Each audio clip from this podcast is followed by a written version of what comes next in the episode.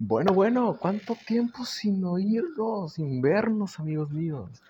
Estamos aquí en un nuevo podcast de corte de escena. Dios, tiene tanto ya, creo que ya medio año, hace ya un año que no subo ningún podcast, nada hablando. Este, ¿cómo han estado? Eh, ¿Cuál es el motivo por el que subo un podcast? Bueno, básicamente porque tengo tiempo y porque hace mucho que ya no subo uno y porque vengo a promocionarme en Letterboxd. Síganme en Letterboxd como BJ146. Así que, como tiene mucho tiempo que ya no hablamos nada de películas ni de noticias, bueno, noticias nunca hemos hablado de noticias, pero de películas, pues quiero promocionar mi Letterboxd, ya lo dije. Síganme. Muchísimo spam en 52 segundos de grabación. Pero más que nada quiero hablar de las películas que viene el mes de mayo desde enero prácticamente quiero dar opinión sobre películas, quiero hacer videos, no he podido por la escuela, y luego este mes siento que también va a ser muy pesadito. Entonces, vamos a empezar con lo que viene el mes. En, primero que nada, quiero hablar de las películas. Bueno, estoy viendo mi lista de Letterboxd hay, hay una, una, serie que no. Hay dos series que no he agregado porque no vienen en Letterboxd, así tal cual como serie conjunta. Pero bueno, voy a ir así en orden. Primero vamos a hablar de Doctor Strange 1 y Doctor Strange 2.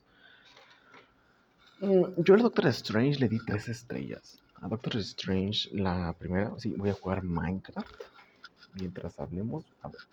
porque una vez ya había hecho un podcast hablando hablando de una recomendación mientras jugaba Resident Evil, entonces voy a hablar de Minecraft.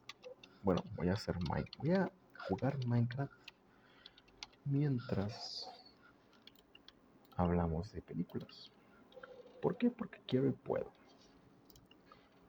Este, entonces, primero Doctor Strange.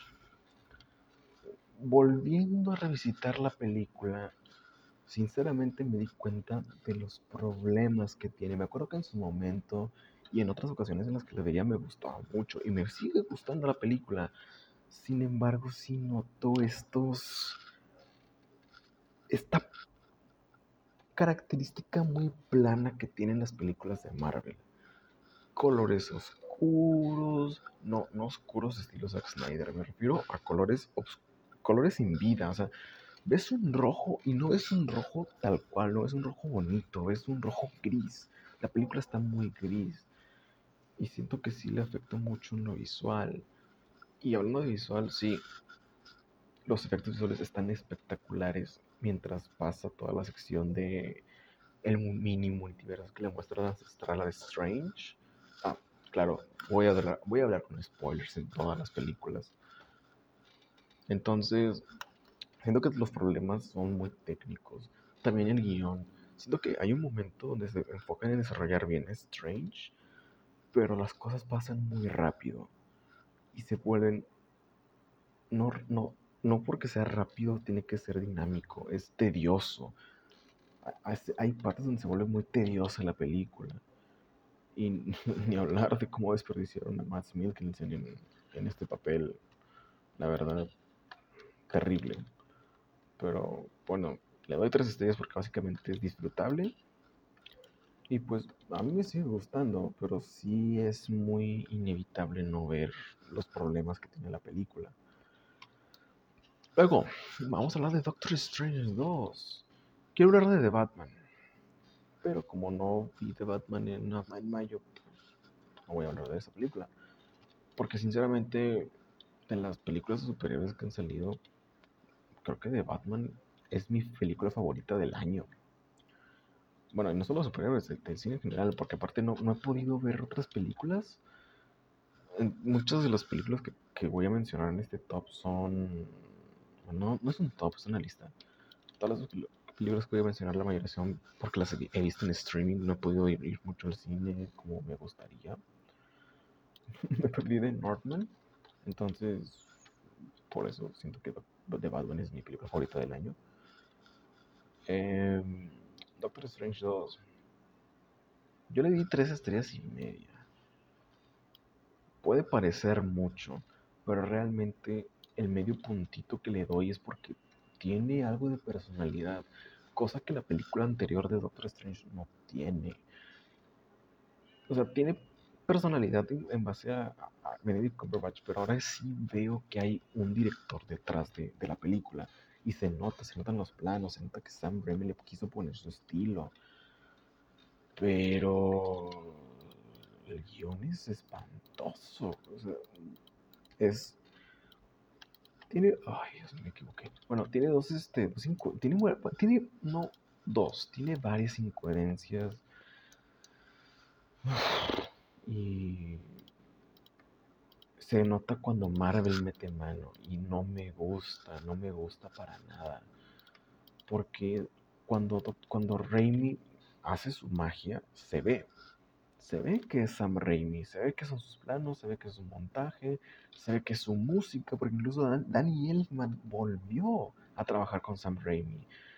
Hace mucho que no escuchábamos a Danny Elfman, señores, y es muy agradable escuchar su estilo de música, su, estilo sonoro. Pero cuando Marvel mete la mano, ese es el problema. Porque nuevamente volvemos a los clichés. A mí, a mí me gustó el personaje de América Chávez, pero podemos considerarlo personaje. Realmente existe, o sea, existe para que la trama avance. Digámoselo así, es el maletín, es el MacGuffin de la película. Y el desarrollo de América, ¿dónde está? Inexistente, porque realmente ella empieza a tener un buen desarrollo, pero de repente la película se olvida de eso y se enfoca, sí, en esta parte de los cameos. A ver, mucha gente no le gustó por los cameos.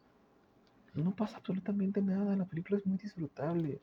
Sí, probablemente por el título multiverso te esperas más cosas y es muy entendible, pero lo que, lo que dan está muy bueno.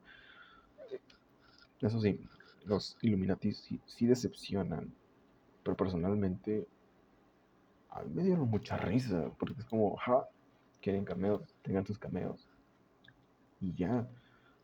Y la escena post créditos con Bruce Campbell es espectacular. está por encima que la del Capitán América. Cuando dice que, ah, sí, viene aquí. Pero sí, Doctor Strange, lo que hace bien se ve. Y lo que hace mal es, es muy notorio. O sea, lo bueno se nota y lo malo también. No. Mm, o te gusta o no te gusta, la verdad si, tienen planeado ver Doctor Strange y no la han visto a estas alturas, ¿te gusta o no te gusta? Así de fácil. No, siento, no, no, no veo un punto medio en esto, la verdad. Este, ya me hice cosas de piedra en Minecraft por si alguien interesa. ¿Qué más? A Quiet Place. A Quiet Place yo tengo un problema con A Quiet Place. Le di tres estrellas. Pero no creo que esté al nivel de, por ejemplo, Doctor Strange. Sinceramente estoy replanteando darle un poquito más porque ponerla a nivel de Doctor Strange... no. O sea, sí es muy buena eh, en su aspecto de terror. Creo que John Krasinski es muy buen, es buen director. No es muy bueno, es buen director se defiende, sabe hacer su trabajo, sabe dirigir una cámara, sabe plantear un mundo, sabe este mostrar el terror sin mostrar ningún diálogo. Y eso está perfecto, ¿sabe? Es un, es un buen actor, un buen actor y un buen director. No un gran director, pero un buen director sí. Y este y pues yo le di tres estrellas. No quiero, eso sí, no quiero hablar mucho de la película porque supongo que hay gente como yo que a estas alturas de la vida no la ha visto, entonces no, pienso hacer spoiler. A partir de aquí voy a tratar de no hacer tantos spoilers en películas que de verdad digo, ah, bueno, vale la pena, véanla. Este. ¿Qué más? Hablando de John Krasinski, Video Office. Mugre, serie espectacular, me encantó. creo que es de mis sitcoms favoritas o la favorita. Probablemente mi sitcom favorita. Me gustó muchísimo. Me reí lloré, nunca he llorado con una sitcom. Sé que a mucha gente no le gusta Friends, pero a mí me gusta Friends. Y a mí me gustó más The Office, la verdad. Ni, ni con Friends lloré cuando se acabó el final. Con The Office sí. Y no, no lloré nada más una vez. Lloré varias veces durante la serie. Cuando Michael Scott se va, que... Ups, spoiler. Bueno, no voy a dar este spoilers ya. Porque siento que sí vale la pena. Si no han visto The Office, vean The Office. Vale totalmente la pena. Siento que lo de Michael Scott ya se sabía. Es como que todo el mundo sabe que se va de la serie. Que... Entonces, eso sí. Hay un cierto, un cierto personaje que odio, pero quiero, pero lo detesto, la verdad y toma mucha relevancia a partir de la última, las últimas temporadas cuando Michael se va. No me gusta para nada. Pero sí, vean The Office, es muy disfrutable, es muy entretenida, muy divertida. Te la recomiendo bastante. Mm, ¿Qué otra cosa? Moon Knight. Moon Knight. Vamos a hablar de Moon Knight, seriamente. Tengo un problemita con Moon Knight. Yo le di tres estrellas. ¿Por qué le di tres estrellas? Por el capítulo 4 y el capítulo 5. Por eso le di tres estrellas. Pero mi problema con Moon Knight, al igual que todo el UCM, es que esa sí tiene personalidad. Claro que sí, no, lo niego. E, esos capítulos, específicamente los que acabo de decir, un poquito del 6 también tiene muchísima personalidad. Es su propia cosa. Pero. Qué fea serie. O sea, qué feo está dirigido el primer capítulo, el segundo. Oscar Isaac. Los personajes están muy bien. O sea, son están muy bien construidos. Tanto el personaje generalizó, generalizó aquí a Moon Knight, porque al final de cuentas son dos personajes, entre comillas. Este, el personaje de Leila también está muy bien. El personaje de Ethan Hawke, que, es chistoso. Ethan Hawke una vez este, dijo que no le gustaría trabajar con Marvel o hacer ese tipo de películas porque no la considera arte entiendo por qué se metió Moon Knight. O sea, en parte lo entiendo, pero en parte digo de que mm, también te entiendo por qué no querías meterte. Ah, es que con Knight es interesante, muy interesante el concepto, está muy interesante cómo lo manejan. Pero hay veces que la dirección se ve muy chafa. O sea, no, no, no, no, no te la crees hay escenas que están muy feas, o sea, muy feas, tanto el CGI como la dirección se ve feo, se ve, incluso se llega a sentir un poco aburrida al principio. Y el, lo divertido, lo emocionante viene en los últimos, en los capítulos que les mencioné. Más que nada porque desarrollan el personaje, porque se enfocan en darle personalidad al mismísimo Moon Knight. Porque no hay peleas, no hay espectáculos así de shows y luces, que el piano final, que rayos, que, que lucecitas, todo este artilugio que tanto, que de hecho dice Martin Scorsese que es un parque de diversiones, o sea, se convierte en algo muy personal, que desarrolla muy bien al personaje de Moon Knight.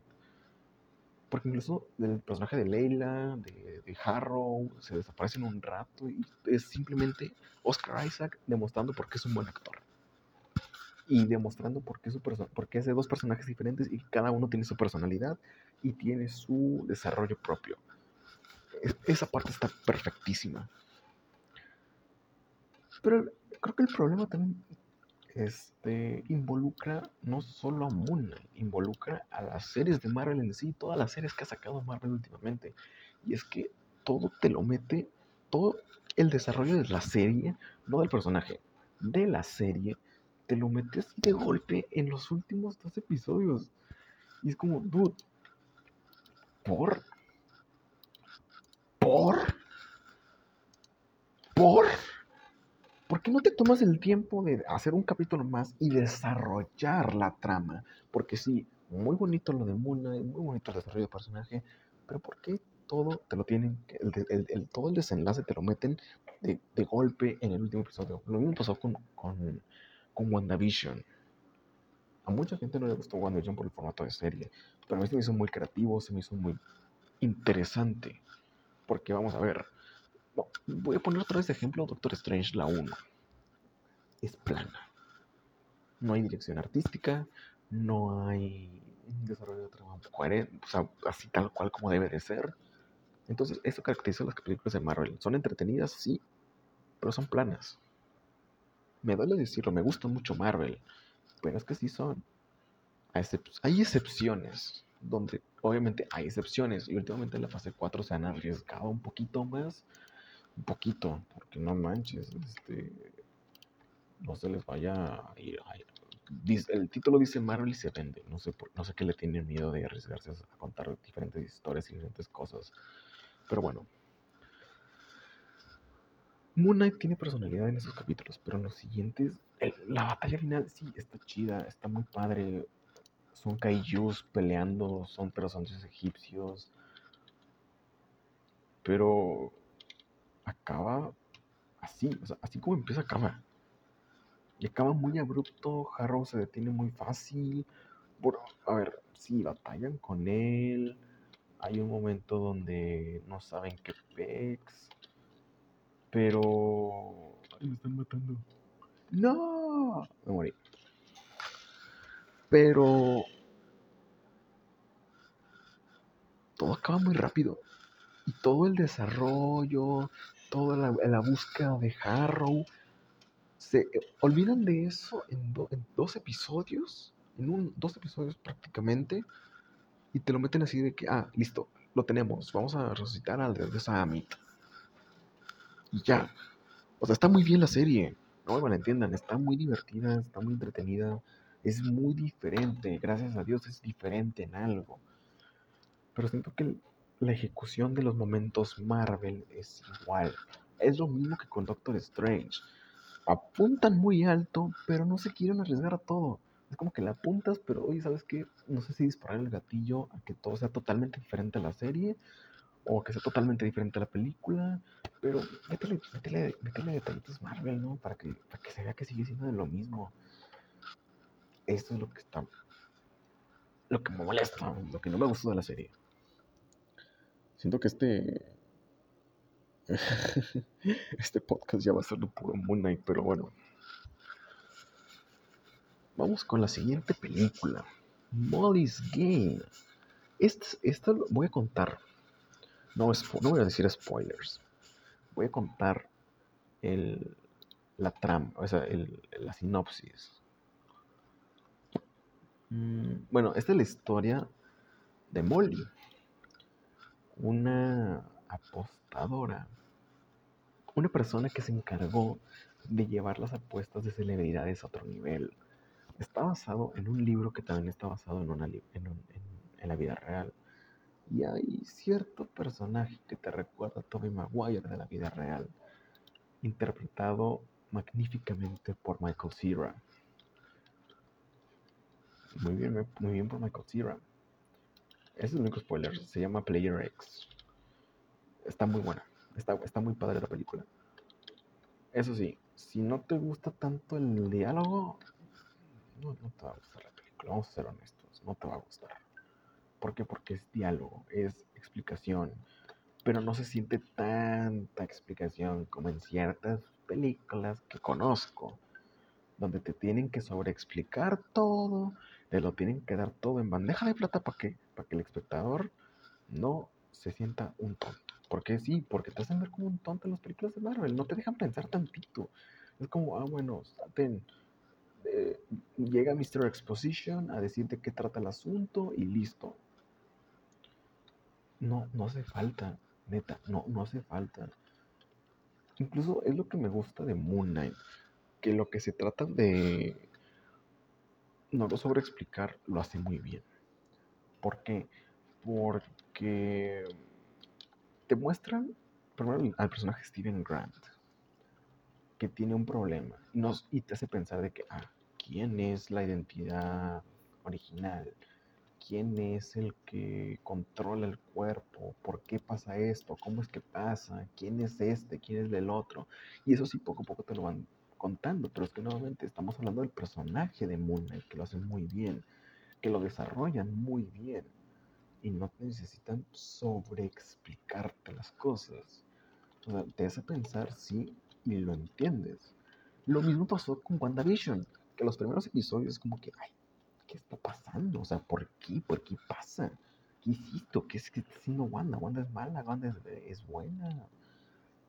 Y de repente llegan los últimos capítulos, ya que ya se dejan de hacer series, se convierten en película partida a la mitad, en mitades y ahora sí, métele toda la explicación. ¿Por qué? Porque no va a ser que la gente se haya confundido mucho. Pero bueno, dejemos de hablar de Marvel. Molly's Game, véanlo. Sí, se lo recomiendo muchísimo. Si les gustan las apuestas, cómo funciona todo el, el secreto mundillo de Hollywood, véanlo. Está muy bueno.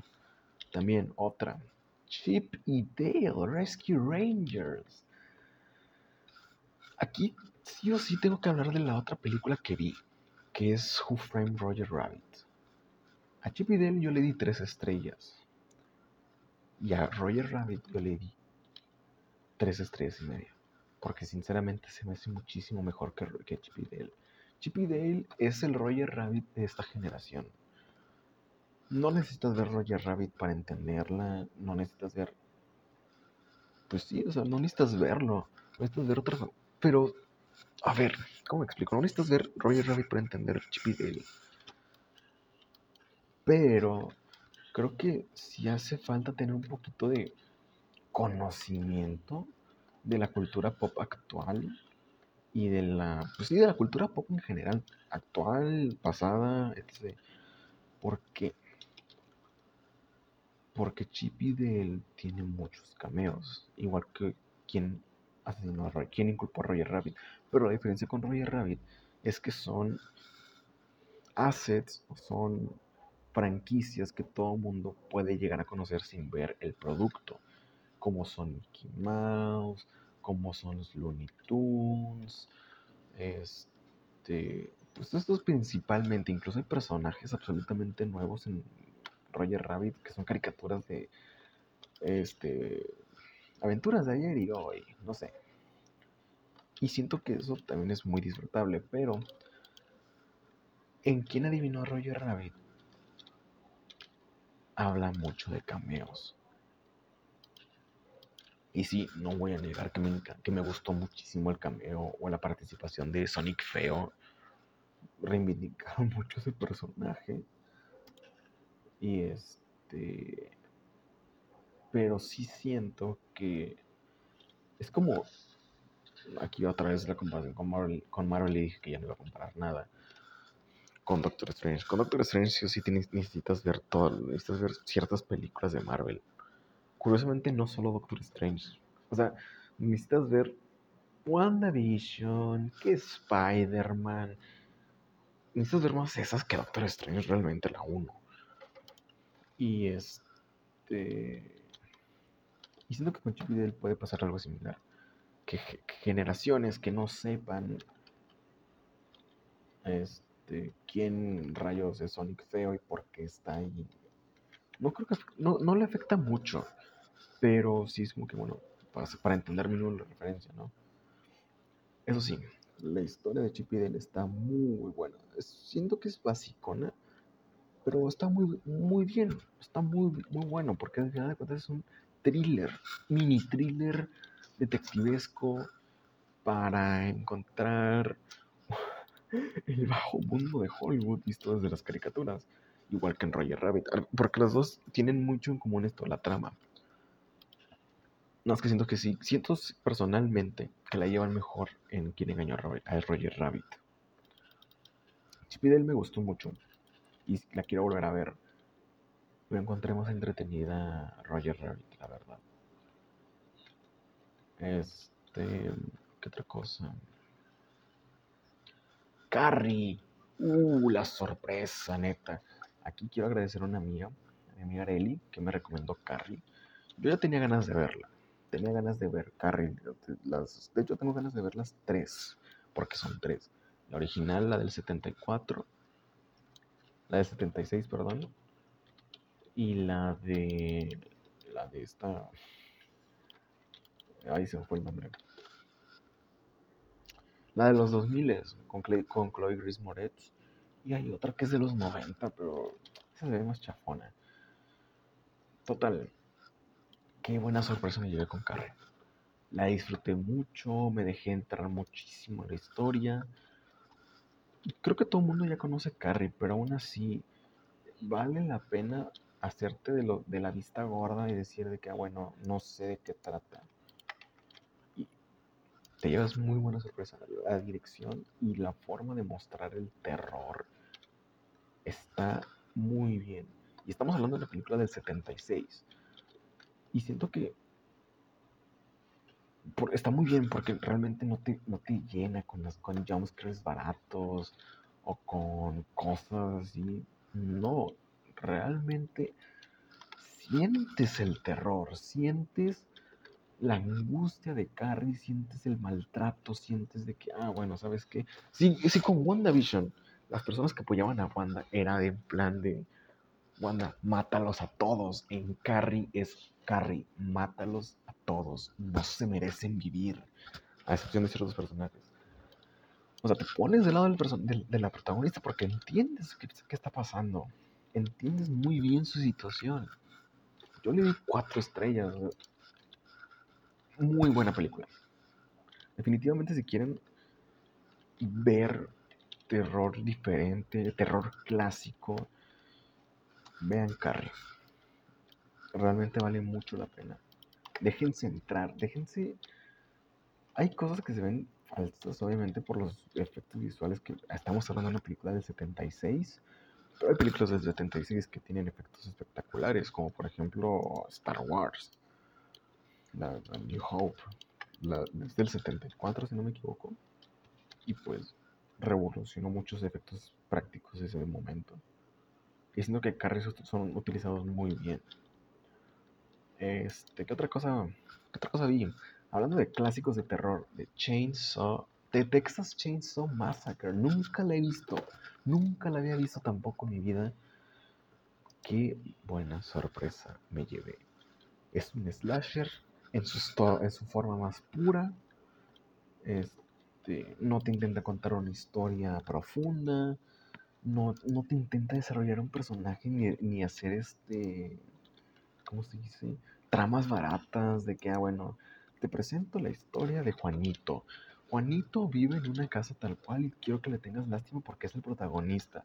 No, todos aquí son personajes entre comillas importantes y todos aquí valen puro choto. ¿Por qué? Porque son exclusivamente, exclusivamente para que Leatherface llegue y los masacre a todos así sin piedad. Y eso está perfecto. O sea, no busca hacer otra cosa. No, no, no busca hacer un drama así de que, vamos a hacerte pensar. No, simplemente es un slasher. Y es un slasher muy bien contado, porque incluso, dude, el estilo artístico de, de esta película está muy bueno. ¿Por qué, ¿Por qué ya no se hizo en Hollywood? Probablemente las excepciones son las películas del conjuro, pero las primeras, las primeras dos, porque después todo el universo del conjuro, vamos a ser honestos, en su tiempo vi La Monja y... no se me antoja ver ninguna película del universo del conjuro. Tal vez una película reciente así comercial que se pueda disfrutar mucho es It capítulo 1 porque la 2 también vale para puro chorizo. obviamente hay otras películas de terror muy buenas. Halloween, Halloween la de los 2000, la nueva, con Jamie Lee Curtis. Bueno, sí, Jamie Lee Curtis, obviamente. Pero la nueva versión, la del 2019, creo que. Es. Está muy buena también. Necesito darle, una, darle una revisada a esa película.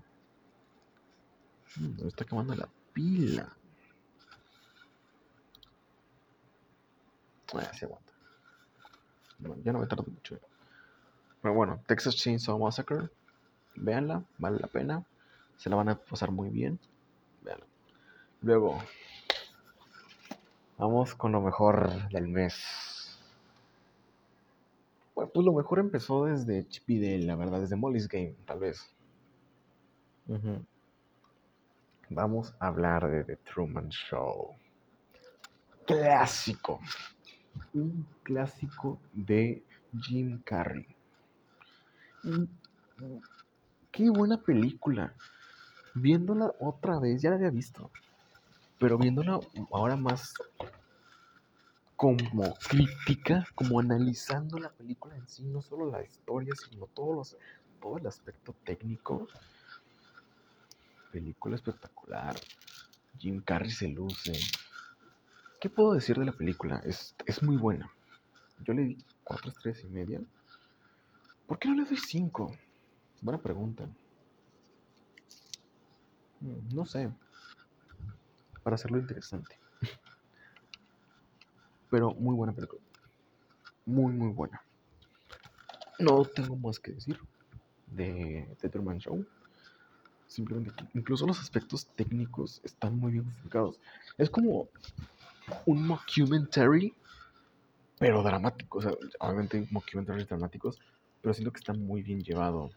Está muy, muy bien hecho. Y Jim Carrey obviamente carga con toda la película. ¿Qué otra cosa? Por último, la última película. Ah, no. Quiero hacer un paréntesis antes de hablar de esta menciones honoríficas que no aparecen en, en mi lista de Letterboxd porque me da flojera calificar todos los capítulos de La Pedada en Robots, temporada 3.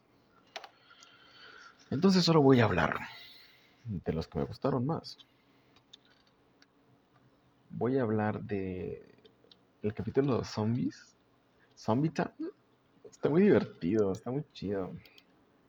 Sí me gustó. Sí, sí, sí le doy mi aprobación, está, es divertido, no, no, tiene nada más especial.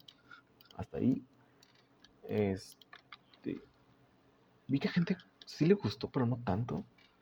Pero a mí me gustó mucho el de la morra que es astronauta y se queda varada en, en una luna.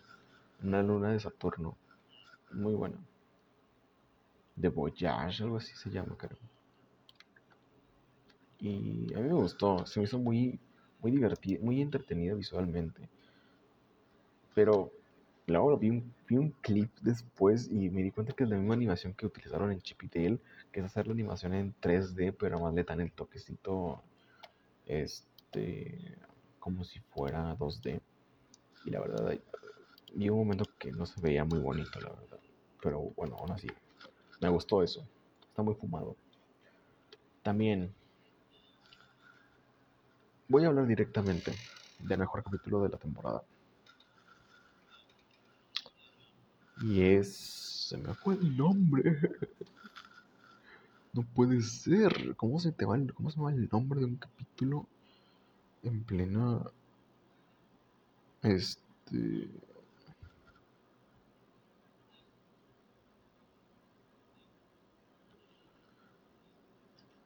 Eh... ¿Qué?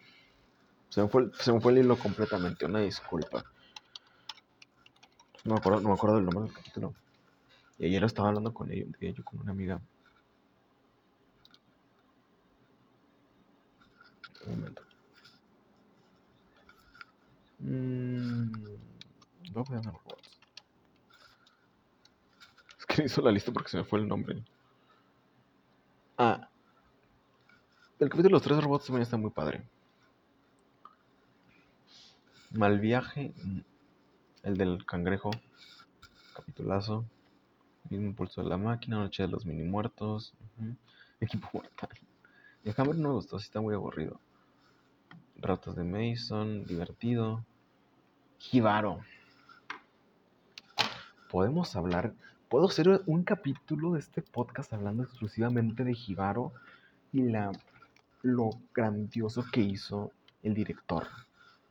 O la, es una creadora, creo. Mm, ahí sí le fallo. Pero mis respetos a quien creó esta obra. Muy buena. No hay diálogos. Todo es absolutamente visual y auditivo. le llega al, si no es igual de bueno que The Witness, le llega y no tiene nada que, envidiarle. Qué buen capítulo de Love, Dead Robots. No le pide, no le pide nada de Witness. es muy bueno, te deja pensando, te deja analizando las cosas. Este, puedes entretenerte, no necesitas analizar el capítulo en sí, incluso es muy bueno visualmente y, con verlo visualmente ya te atrapa. La misma historia que te cuenta es muy atrapante, es muy interesante. No necesita contarte con diálogo, no necesita pretender otra cosa. Hace su función y lo hace muy bien. Muy buen capítulo. Ahora por último, The Lighthouse dirigido por Robert Eggers y protagonizado por, claro que sí, qué buen elenco tiene esta película. Y nomás son dos personajes, Robert Pattinson y William Defoe. Esta película está hecha simplemente para que se luzcan. No hay otro motivo. Puedes ver esa película por miles de motivos. Una, la historia, que de por sí ya está muy fumada y lo hace muy interesante, es una historia muy interesante, muy atrapante. El elenco, o sea, es una masterclass de actuaciones.